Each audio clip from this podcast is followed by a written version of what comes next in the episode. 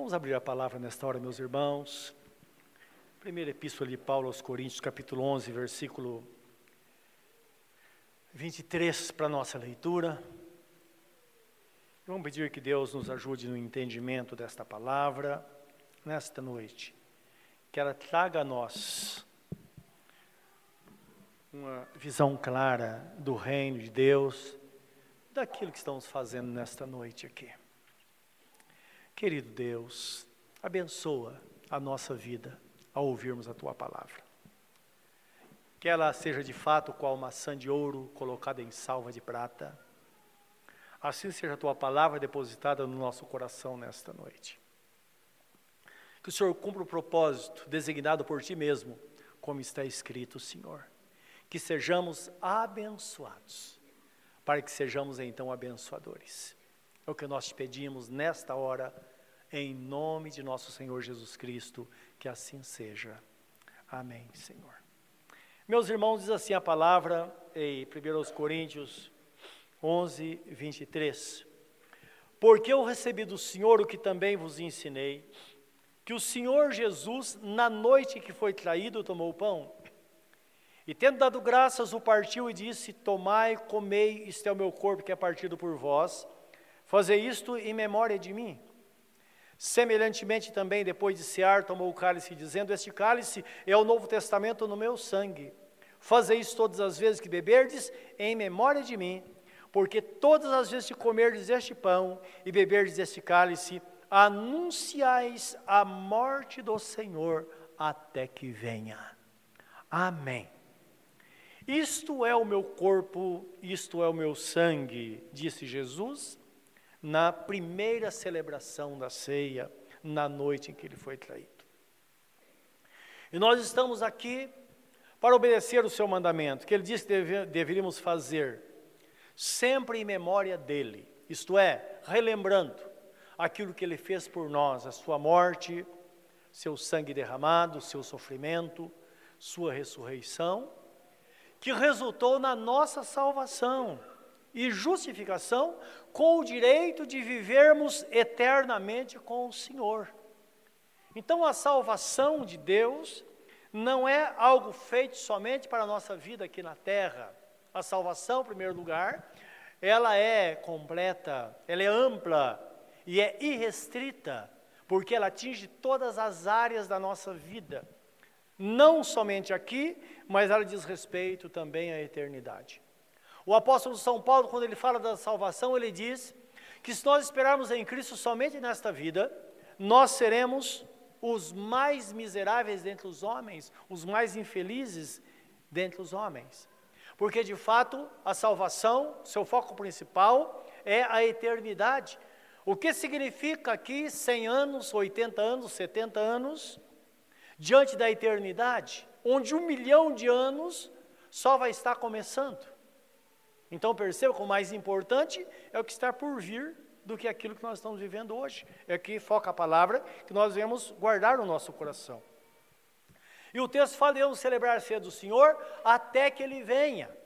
Isto é, é, proclamando aquilo que Jesus faz na vida de uma pessoa, mas olhando para a eternidade, onde todos nós estaremos lá um dia, vivendo eternamente com o Senhor, o que vai acontecer a qualquer momento. Para alguns, a eternidade já chegou e não tem mais volta, porque já houve essa passagem. Só nesta semana, três pessoas, pessoas ligadas a famílias da igreja, partiram para o Senhor, e graças a Deus que todas elas é, tiveram um encontro com Jesus antes da morte. Hoje pela manhã foi sepultada a mãe de uma de nossas irmãs. Durante a semana, o pai, a, o pai de um dos nossos irmãos, irmão Cosmo. Na semana passada, a irmã Maria Aparecida. Então, nós sabemos constantemente, chegou o momento, se Deus chama, quer estejamos preparados ou não, nós iremos. Então não tem jeito, nós sabemos se Deus chamar. E no livro de, de Tessalonicenses, a, a Epístola de Paulo aos Tessalonicenses, fala sobre esse grande dia, sobre a vinda do Senhor, alerta a igreja. Inclusive, fala no, na segunda epístola, diz que Deus enviará a operação do erro para aqueles que rejeitam a verdade, acabam, acabem crendo na mentira, para que sejam julgados com justiça. Isto é, Deus entrega. Lembrando, meus irmãos, que há um limite para todas as coisas. E para Deus também há um limite. Assim, assim como aconteceu com o filho pródigo, que a Bíblia fala, que o filho perturbou tão, tanto os pais, ele era adolescente, era o filho menor da família, mas perturbou tanto que hora o pai falou: Quer saber de uma coisa? Está aqui a tua herança, segue o teu caminho. Então, é um exemplo bíblico que está falando, o filho pródigo representa a pessoa desviada que volta para o pai. Mas isso é bom entender, que há um limite para Deus também. Livro de Provérbios 29, 1 diz que aquele que é repreendido por muitas vezes, mas endurece a sua cerviz, cerviz essa parte do pescoço. A pessoa não, não se rebaixa. Ela não, ela resiste à verdade. O texto fala que ela poderá ser quebrantada de uma vez por todas sem que haja cura. Isto é, Deus pode falar: chega, já tive muita paciência com você. Então é bom a gente pensar, não é que o nosso Deus, ele tem a sua palavra, ele é misericordioso, compassivo, mas nosso Deus é um Deus, um Deus justo também. E num momento como esse é a hora de nós pararmos para pensar sobre essas coisas. Então, a Epístola de Paulo, Paulo Tessalonicenses, no capítulo 4, 13 a 18, fala desse grande dia. Eu queria que você lesse comigo, vai acontecer no momento. E essa palavra foi dada para aqueles irmãos que perderam entes queridos, porque foi uma palavra de consolo. O texto começa dizendo assim: Eu não quero que vocês sejam ignorantes acerca dos que dormem, como aqueles que não têm esperança. Então, nós temos esperança, nós sabemos que entregamos a eternidade dos nossos entes queridos com essa garantia de que eles estão salvos. Então o texto fala assim no versículo 13: Não quero, porém, irmãos, que sejais ignorantes acerca dos que já dormem, para que não vos entristeçais como os demais que não têm esperança. Porque se cremos que Jesus morreu e ressuscitou, assim também aos que em Jesus dormem, Deus os tornará a trazer com ele. Dizemos-vos, pois, isto pela palavra do Senhor, que nós, os que ficarmos vivos para a vinda do Senhor, não precederemos os que dormem. Porque o mesmo Senhor descerá do céu com alarido, alarido é um, é um barulho de guerra, e com voz de arcanjo, e com a trombeta de Deus, e os que morreram em Cristo ressuscitarão primeiro. Depois nós, os que ficarmos vivos, seremos arrebatados juntamente com eles nas nuvens, a encontrar o Senhor nos ares. Assim estaremos sempre com o Senhor. Portanto, consolai-vos uns aos outros com essas palavras. É uma palavra de consolo para aqueles que perderam os entes queridos, mas para todos nós é uma palavra de alerta, é uma palavra de admoestação. É Deus dizendo: olha, tome cuidado. A ceia é o momento para isso. Por isso que a Bíblia Sagrada fala: examine-se, pois, homem a si mesmo, e assim coma do pão e beba do cálice porque é tempo de autoexaminar. É quando nós deixamos de olhar para o próximo e olhamos para nós. Quem somos nós? O que estamos fazendo? Qual a direção que estamos andando? Estamos andando em direção à eternidade com Jesus ou estamos nos tornando para o mundo, andando em direção ao mundo? Jesus prometeu estar conosco, meus irmãos, todos os dias, para nos guardar, para nos conduzir em segurança. Em Mateus 28, 18 a 20 está escrito: Jesus reúne os seus discípulos antes da ascensão e ele faz, faz a eles uma declaração dizendo: É-me dado todo o poder nos céus e na terra. Não tem para ninguém. Tudo está nas mãos de nosso Senhor e Salvador Jesus Cristo, porque aprove ao Pai fazer isso. Está escrito que aprove ao Pai convergir a Jesus toda a ciência e conhecimento, todas as coisas que estão nos céus e na terra, tudo foi colocado nas mãos de Jesus, para que aquele que tem o filho tenha vida, e aquele que não tem o filho não verá vida, mas ele permanece em perdição. E ele diz mais: ide por todo mundo, pregai o evangelho a toda criatura, é, pregai, fazei discípulos de todas, as, todas as, fazer discípulos de todas as nações, batizando-as em nome do Pai, do Filho e do Espírito Santo, e ensinando-os a guardar todas as coisas que eu vos tenho ordenado, e certamente estou convosco todos os dias até a consumação dos séculos.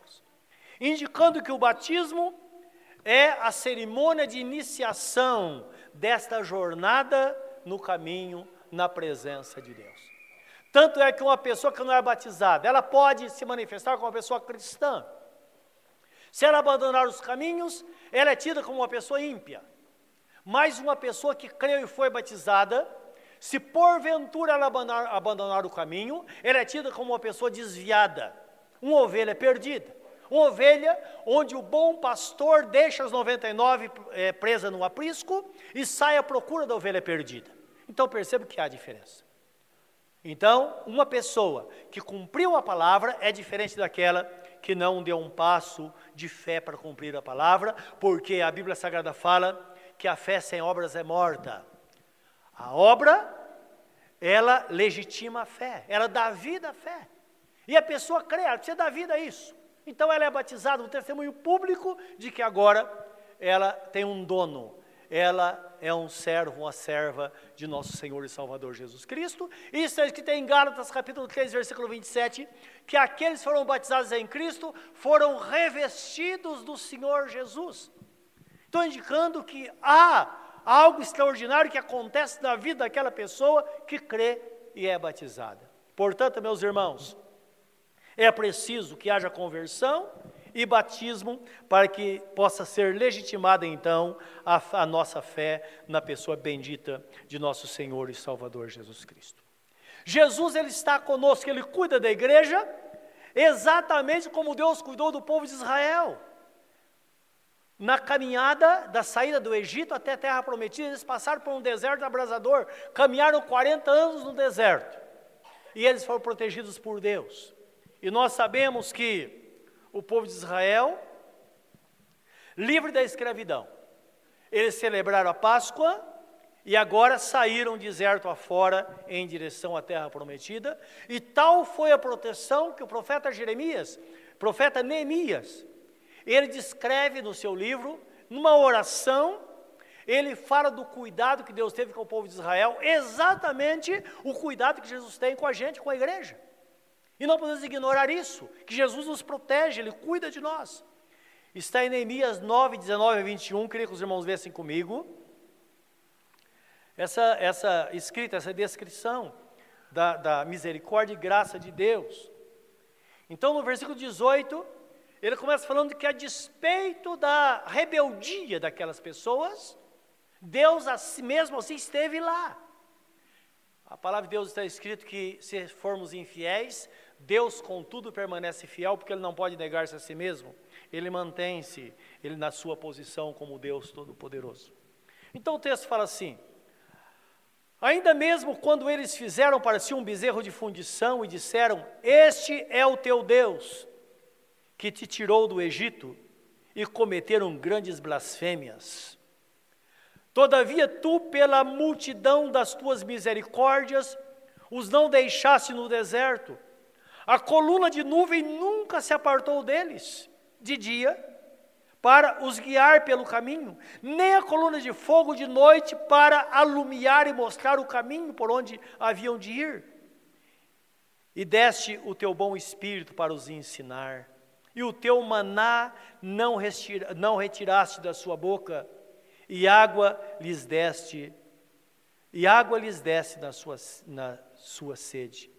Desse modo os sustentaste quarenta anos no deserto. Falta nenhuma tiveram, as suas vestes não se envelheceram e os seus pés não se incharam. Deus cuidando do seu povo, lá no deserto, aquele deserto abrasador, como diz a Bíblia Sagrada, e creiam que é desta forma que Deus faz, porque não é diferente com a igreja de Deus. A nuvem está presente para nos proteger. O fogo presente para nos mostrar o caminho. Há proteção divina. É interessante que tanto a nuvem quanto o fogo, e também fala da, da, da, da rocha, era Jesus presente lá. É interessante que o povo de Israel não tinha conhecimento da pessoa de Jesus Cristo, eles conheciam o anjo do Senhor. Era o único anjo que aceitava adoração no Velho Testamento, que na verdade era Jesus que se manifestava em forma de anjo.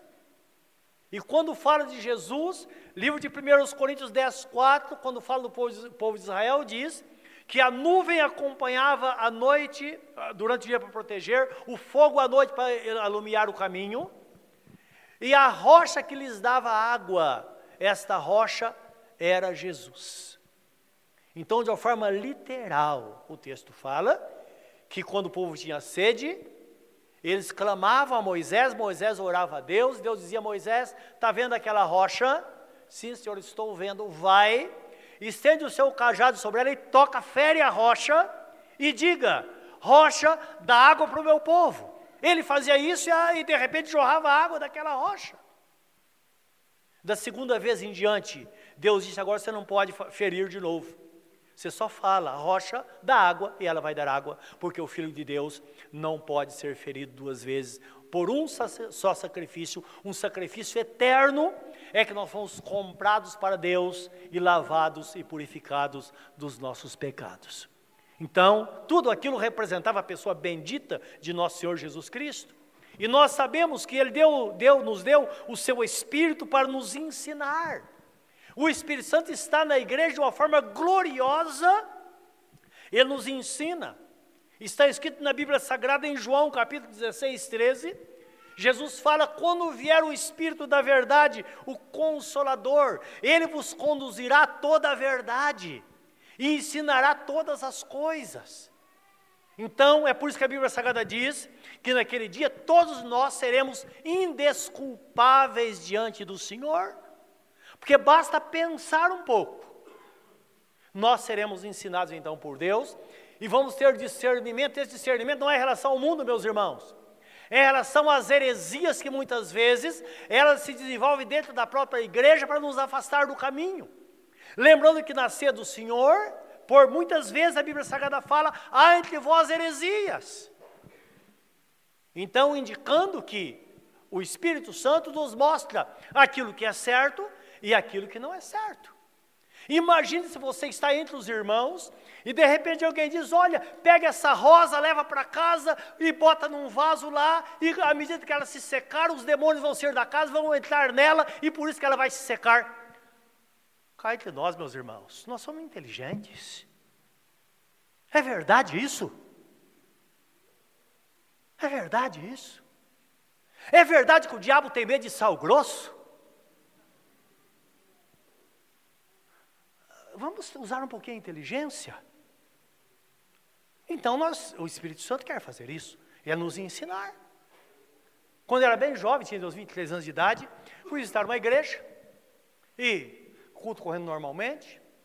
Eu me lembrei dessa palavra já pela manhã, quando a pastora estava falando sobre a oferta, que a mesma palavra que falou de manhã, ela tá, falou hoje, e a mesma palavra que eu falei de manhã, estou falando agora. Afinal de contas, somos uma só igreja. E na hora da oferta, o pastor disse Olha, é, se você tem, você tem 100 reais, foi quando surgiu a nota de 100 reais. Levanta a nota. E não é, não, o real veio depois, mas uma nota mais ou menos assim. É, então eu percebi na igreja uma coisa: várias pessoas em pontos estratégicos da igreja havia uma certa simetria. as pessoas são inteligentes que uma pessoa aqui, outra aqui, outra aqui, outra lá atrás. Os irmãos estão entendendo o que estou dizendo? Já posicionadas. A hora que eu vi aquilo, eu falei, não é possível, tem alguma coisa aí. E comecei a pensar, quando nós pensamos, o Espírito Santo nos mostra. Aí, uma de minhas irmãs trabalhava nessa igreja, a diaconisa, e eu a chamei e falei, escuta, mas fala uma coisa, que essas pessoas estão espalhadas dessa forma na igreja?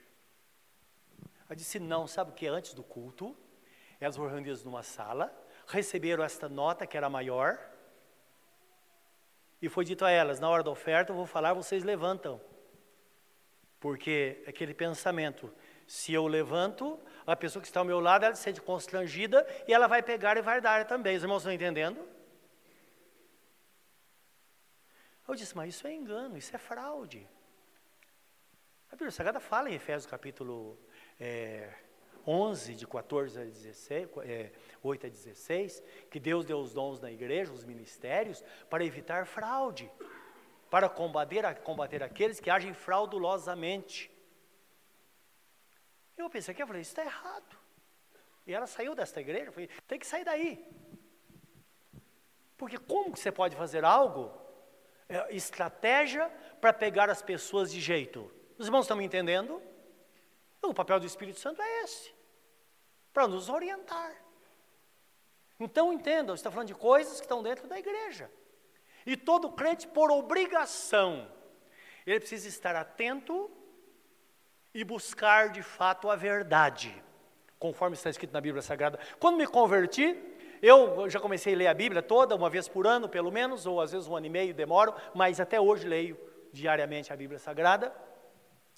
E primeira vez que li, eu grifei um texto que está em Atos capítulo 17, versículo 11, que fala que os apóstolos, quando chegaram em Tessalônica, os Tessalônicos foram para Bereia, e diz assim: em Bereia, eles perceberam que os irmãos eram mais nobres do que os irmãos de Tessalônica, porque eles ouviam a palavra e examinavam na Bíblia para ver se aquilo era verdade.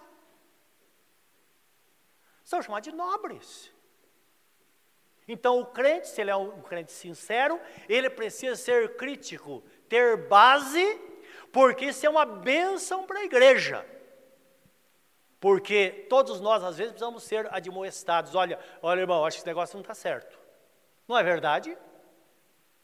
O Espírito Santo é que faz isso, ele nos conduz a toda a verdade. Então, às vezes acontece de nós encontrarmos uma pessoa, ela é muito fervorosa, até ora em outras línguas, porque Deus deu isso para a igreja. Mas aí nós descobrimos que é uma pessoa idólatra. É uma pessoa que, ao invés de oferecer toda a glória a Jesus, não, a pessoa que adora a mãe de Jesus, Maria. Pessoas dizem não tudo por Jesus, mas nada sem Maria. Isso é uma mentira do diabo, nós sabemos disso.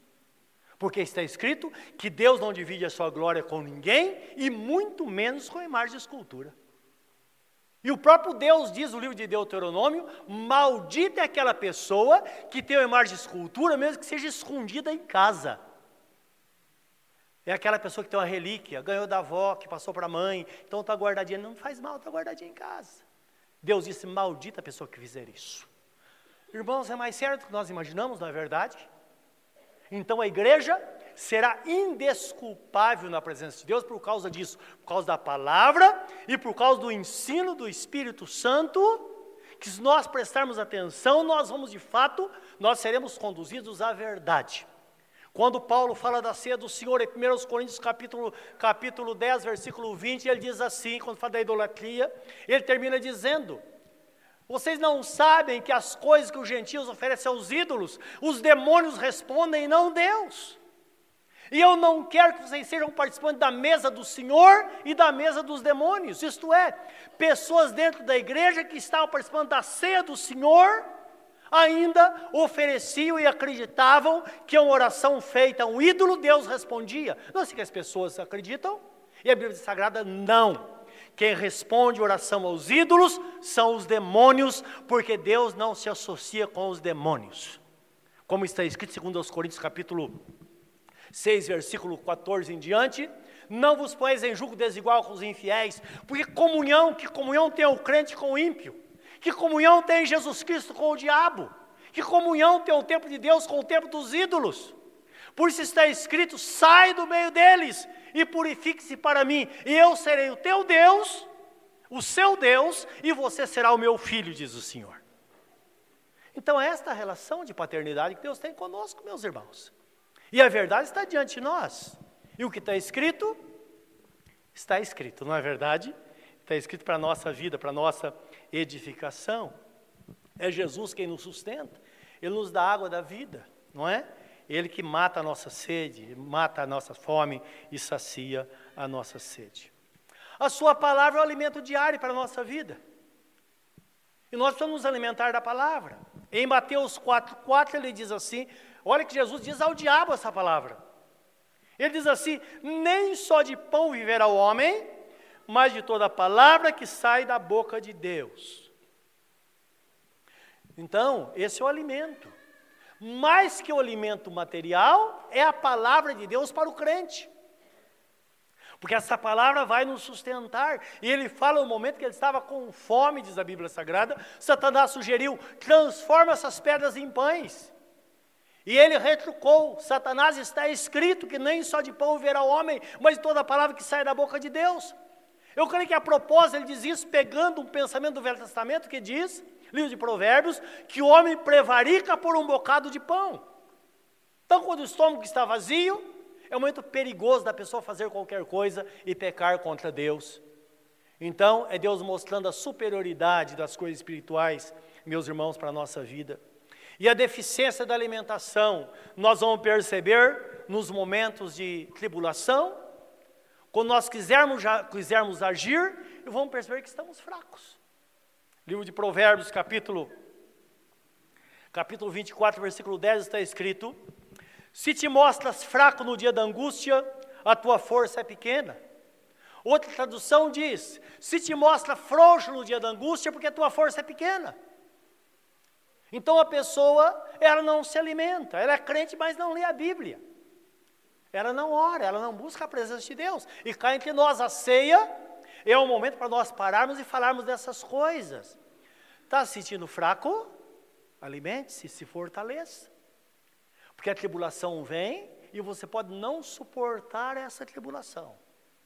É preciso estar forte, é preciso estar fortalecido na graça, como está escrito: fortalecei-vos na força do Senhor Jesus porque a nossa luta não é contra carne e sangue, mas contra as hostes espirituais da maldade dos lugares celestiais, contra os principados, as potestades, tudo aquilo que se levanta contra o conhecimento de Deus.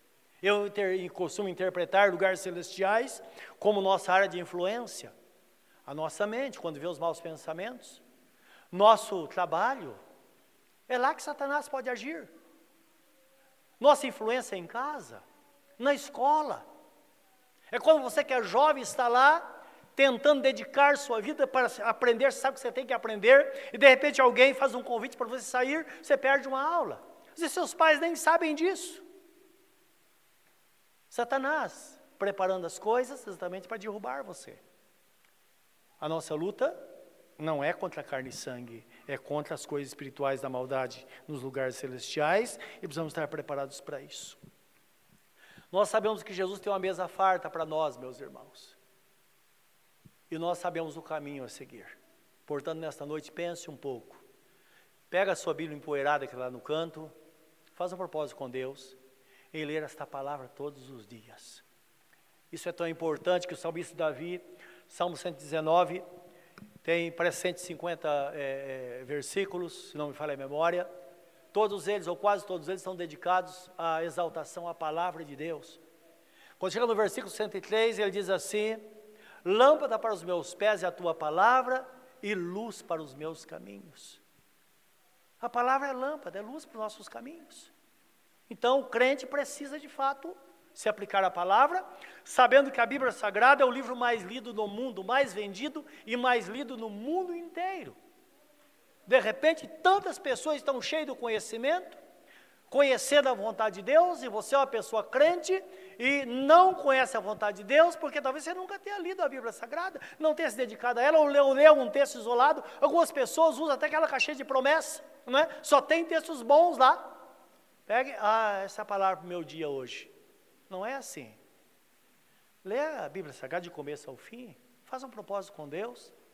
Você vai ter um conhecimento que você nunca imagina, porque Jesus, ele vai te esclarecer. Ele diz assim: O Espírito Santo da Verdade, ele nos fará lembrar de tudo aquilo que eu vos ensinei.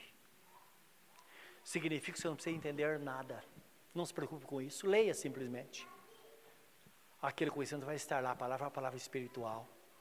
Ou que você menos esperar, aquela palavra vem à tona, você tem um entendimento, o Espírito Santo te dá um entendimento. Quantas pessoas leem texto bíblico, discutem em casa sobre o assunto, quando chega na igreja, esse questionamento é respondido? Se eu perguntar quantos aqui tiveram essa resposta, muitos de vocês vão levantar a mão. É verdade ou não é? Palavra é viva. Quando orares, entra no teu quarto, fecha a porta, fala com o teu pai que está em secreto. Ah, mas melhor ah, orar em público, não é? Ô irmão, vamos fazer o seguinte: fazer uma campanha no monte. Vamos lá. Porque Deus está lá, não é? São pessoas que querem mostrar que estão orando. Então, eh, meus irmãos, essas coisas não levam a nada. Jesus, certa vez, disseram a ele: Senhor, nossos pais disseram que nesse monte aqui em Samaria que, que, que, que se busca a Deus, mas os judeus dizem que é em Jerusalém. Jesus disse: mulher, vem a hora e já chegou em que os verdadeiros adoradores adorarão o Pai em espírito e em verdade, porque Deus é espírito e importa que os seus adoradores o adorem em espírito e em verdade. Nem no monte, nem no vale. Deus se encontra conosco aqui no nosso coração, quando nós nos prontificamos a buscar a presença dEle. Percebe que são coisas diferentes? Ah, vou pegar seus filhos, levar no monte, vou passar quatro dias no monte. O que, que isso significa? Poupa isso, dorme bem a noite toda. Que tudo isso é, tudo isso é bobagem. Os irmãos estão entendendo isso? Então, é o caminho que Deus indica para nós na Sua palavra, não é? Quando nós seguimos os ensinamentos da palavra conforme está escrito. Nós, sabendo a presença dEle, nós somos sustentados por Ele. Aquele que se alimenta da palavra, se alimenta de Jesus. Então nós temos o pensamento que é bíblico, que é apresentado, que na nós nos reunimos para nos alimentar do Senhor, é verdade. Mas lembra que a ceia, ela é um simbolismo autêntico que traz a nós uma realidade. A primeira realidade é que nós focamos o sacrifício, algo já acontecido, e esperamos, focamos o arrebatamento da igreja. Então, percebeu, nós estamos lá de fora, vendo a situação acontecer, eventos acontecendo. Na parte do alimento é a mesma coisa. Quando nós sentamos à mesa, simbolicamente, para participarmos da ceia do Senhor, nós estamos dizendo para o Senhor, Senhor, aqui está a representação legítima, fiel, do alimento que o Senhor tem me dado todos os dias. Toda vez que eu me sinto fraco, eu abro a tua palavra e me alimento dela. Os irmãos estão entendendo? Então é a representação. Então Jesus fala: olha, vocês estão se alimentando de mim. Mas na verdade é uma, uma, uma, uma representação daquilo que está acontecendo no mundo espiritual, que de uma forma sintetizada nós entendemos melhor quando nós pensamos na ceia do Senhor. E eu quero ver isso com os irmãos. Livro de João, capítulo 6, 51 e 58. Quando Jesus ensina para os judeus, ele está na sinagoga, está ensinando essas coisas aos judeus, mostrando a eles como é que as coisas acontecem no mundo espiritual, meus irmãos. E eles pensavam, como pode esta pessoa dar a vida por nós, dizer para nós comermos a sua carne, beber o seu sangue? Então Jesus esclarece aqui. Ele diz assim, no capítulo 6, 51 de João, eu sou o pão vivo que desceu do céu. Se alguém comer este pão, viverá para sempre. E o pão que eu der é a minha carne, que eu darei pela vida do mundo. Disputavam, pois, os judeus entre si, dizendo: Como nos pode dar essa sua carne a comer? Jesus, pois, lhes disse: Na verdade, na verdade vos digo, que se não comerdes a carne do filho do homem e não beberdes o seu sangue, não tereis vida em vós mesmos. Quem come a minha carne e bebe o meu sangue tem a vida eterna, e eu o ressuscitarei no último dia. Porque a minha carne verdadeiramente é comida, e o meu sangue verdadeiramente é bebida. Quem come a minha carne e bebe o meu sangue, permanece em mim e eu nele. Assim como o Pai que vive me enviou, e eu vivo pelo Pai, assim quem de mim se alimenta também viverá por mim. Este é o pão que desceu do céu não é o caso dos vossos pais que comeram maná e morreram. Quem comer este pão viverá para sempre. Ele disse essas coisas na sinagoga ensinando em Cafarnaum. E hoje ele diz essa mesma palavra a nós que estamos aqui reunidos para ouvir a sua santa palavra. Dizendo: Olha, eu que alimento vocês. Quando nós entendemos isso, meus irmãos, nós percebemos que a nossa dedicação a Ele, Não somente hoje na ceia, hoje é dia que nós fazemos, fazemos um balanço da nossa vida e vemos como estamos diante do Senhor. Mas é uma demonstração de como deve ser a nossa vida diariamente, a vida de quem espera o grande dia, que num piscar de olhos a trombeta vai soar, os mortos vão ressuscitar, nós seremos transformados e levados para a presença do Senhor, onde estaremos para sempre com Ele. E ele diz: Olha, fale essas palavras até a minha volta, porque certamente isso vai acontecer. Tomai e comei, isto é o meu corpo. Tomai e bebei, isto é o meu sangue. Isto é meu sangue, o sangue da nova aliança, derramado para perdão dos vossos pecados. Quem se alimentar de mim, viverá por mim. É uma palavra dada aos seus discípulos. É interessante que Jesus Cristo disse: Ide, fazei discípulos de todas as nações. Nós não podemos ser discípulos para nós, fazendo discípulos para Jesus, discípulos de Jesus.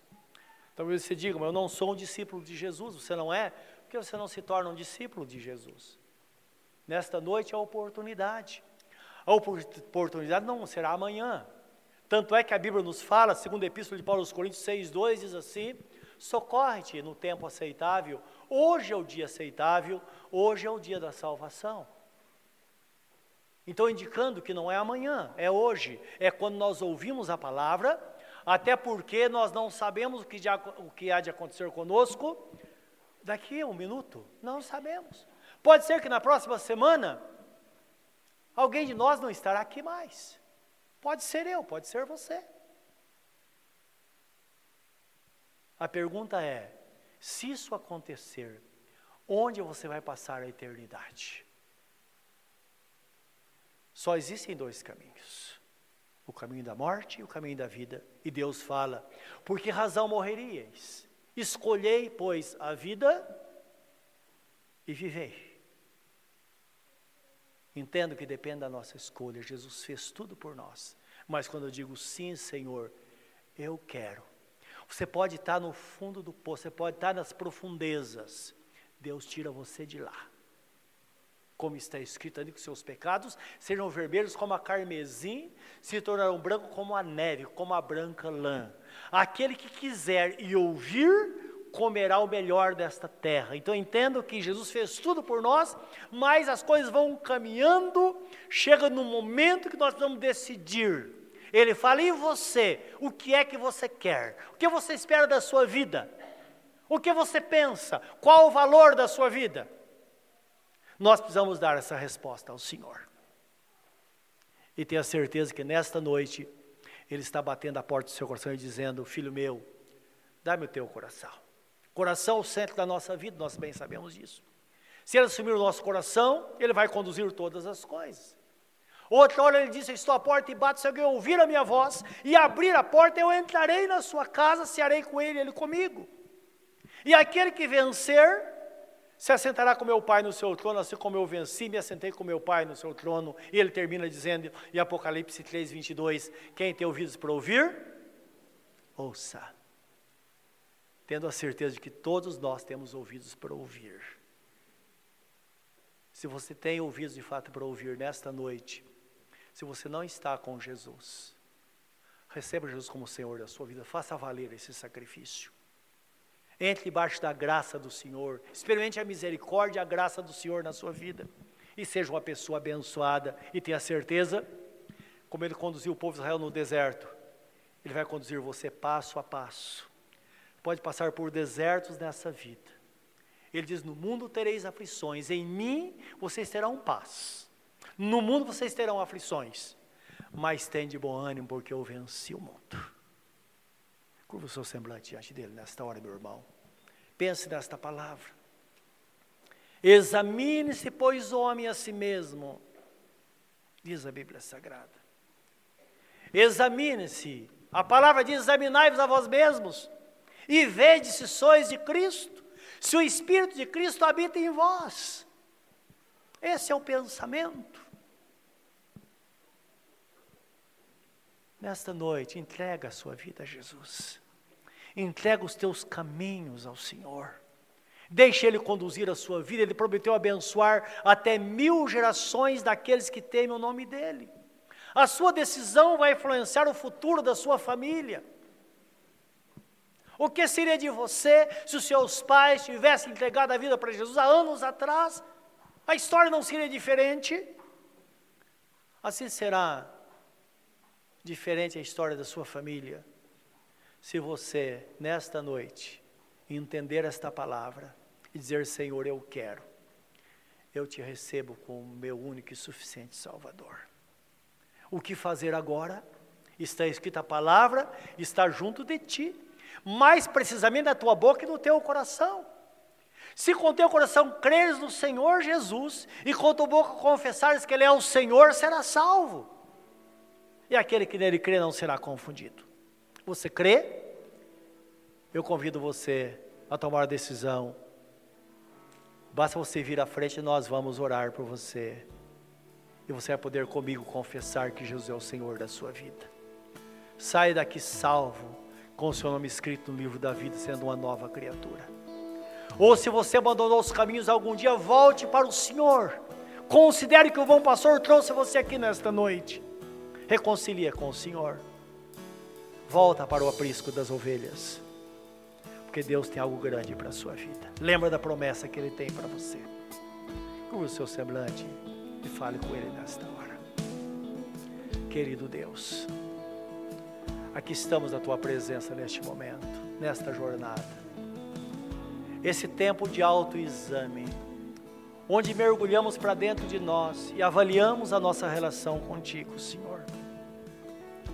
O nosso propósito é aprimorar a nossa relação contigo nesta noite. E também receber novas pessoas que entrem no reino. Pessoas que engrossem as fileiras daqueles que estão no caminho. Pessoas vitoriosas que hão de atravessar este mundo de cabeça erguida vitoriosos em Cristo, vencedores como Cristo foi. Que assim seja, Pai, nestas vidas hoje, em nome de nosso Senhor Jesus Cristo. Amém, Senhor.